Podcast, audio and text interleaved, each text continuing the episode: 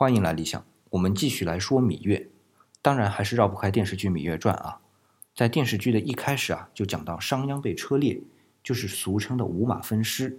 这一段在《史记》里是在《商鞅列传》里描述的，仅车裂这一段，电视剧里是活活把商鞅给扯死，这比较残忍。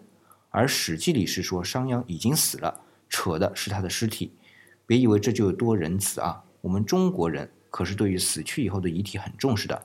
同样重视遗体的古埃及人还会对尸体动刀，把内脏给拿出来，单独进行防腐处理，然后将尸体脱水，再来保持尸身不腐。而我们中国，你什么时候看到那些善终的人是被割一刀穿个洞啥的？我们对于墓葬采取的各种防盗、各种防腐技术，不就是想让整个尸体在一点儿都没有被破坏的情况下保持不腐吗？而且举个例子啊，马王堆汉墓出土的女尸不光是不腐啊，而且还是有弹性的。可见我们中国人对于故去人的重视啊，不是有句话叫“视死如视生”吗？所以商鞅被车裂是对于他的非常严厉的惩罚。那秦惠文王为什么要这样做呢？有一个说法是因为商鞅在秦孝公在位的时候推行变法，当时的太子就是后来的秦惠文王，也触犯了他的法律。本来商鞅也是要办太子的，只是后来考虑到是太子不太方便，就把他的两个老师给办了。太子和他的师傅就因为这样和商鞅结上了梁子。当秦孝公一死啊，他的师傅就诬告商鞅谋反，然后呢，秦惠文王就把商鞅给办了。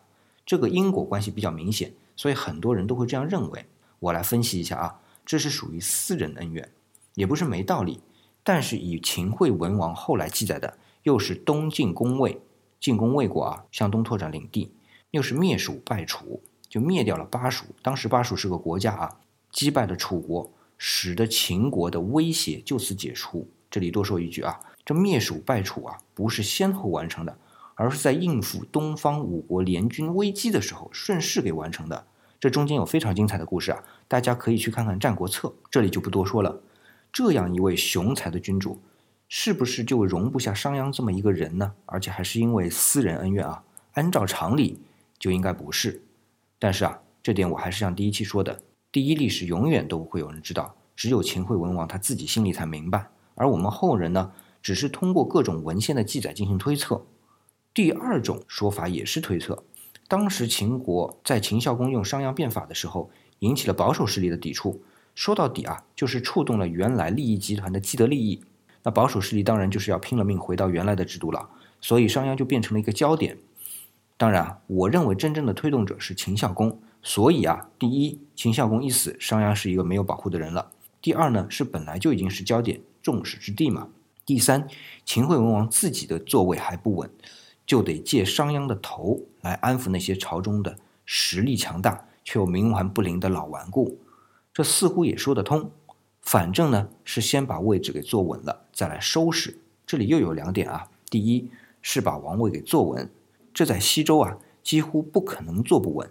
因为周公旦的礼乐制度嘛，而东周的春秋时代呢，也基本还没什么问题。但是那时候就已经是战国时代了，三家分晋的事儿都已经发生了。我们历史上把东周分成两部分啊，前半部分叫春秋，后半部分叫做战国，合在一起呢叫做春秋战国。这个分界点啊，就是三家分晋。韩赵魏原来在晋国这个国家里的三大家族，把晋王室就给取代了，就没有晋王什么事儿了。而只有韩赵魏三国的国君了。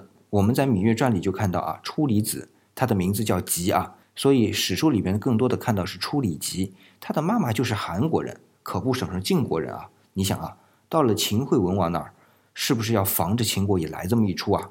所以就把商鞅给杀了，就是能安抚这些老臣，至少让他们没有理由不支持自己。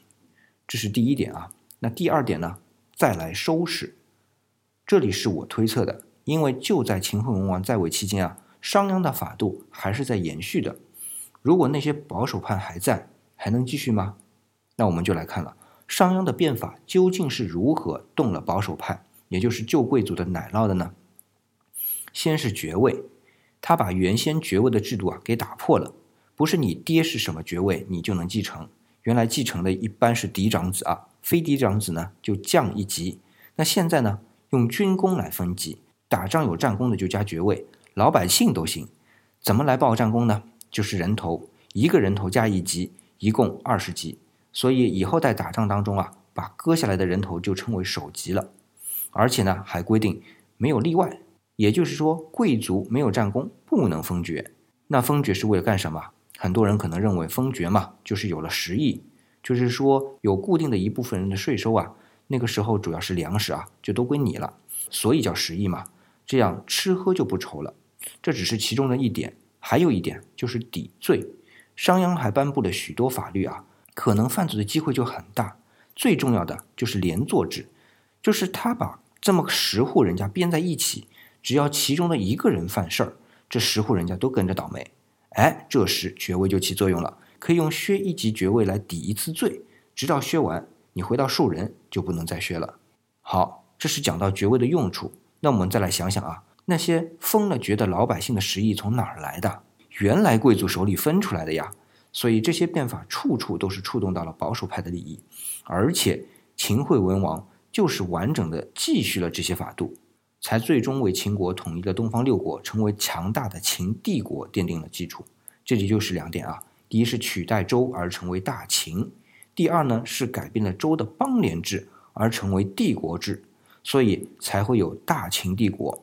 但我们回到商鞅本人啊，在做这些改革后，就接受了秦孝公分封他商丘之地，所以呢才有叫商君这么称呼。你想啊，你一面削弱贵族阶层，另外一面呢？自己又成了封建的领主，还面南而称君，这也不是自我矛盾吗？这里还要解释一下啊，那些拿军功封爵的人呢，他的实意是把收上来的粮食给你，原来这些粮食是可以收到贵族自己的腰包里的，但现在通过很多的方法啊，主要还是中央集权，就收到了中央，然后通过中央给到这些封了爵的个人，而商鞅自己的封地和土地呢，他的人口都是商鞅自己的，甚至还有自己的军队。这就更加加速了他自己的灭亡。在已经深入变革之下，自己先推行的法度，自己后来又去违反。我们看《史记》啊，最后的结果是商鞅死于自己的法度，是说商鞅被诬告后啊，逃走的时候，自己推行的法令使得自己无处藏身，而最终被抓。那在我看来啊，这只是个表象，而实质呢，是和自己推行的政治思想相矛盾。所以，我们说秦惠文王杀商鞅。既是暂时稳住了保守派，也给出了一个暗示：有封地面南而称君的领主商君，我是要杀的。好，关于商君的话题啊，今天就说这么多。它的具体变法内容啊，这里只是粗略带过。我想今后有机会一定要把商鞅变法的内容和意义，就我个人的理解啊，和大家探讨，因为对后世的影响非常之大。那今天就到这里，这里是理想主义，我是四眼理想李。是木子李。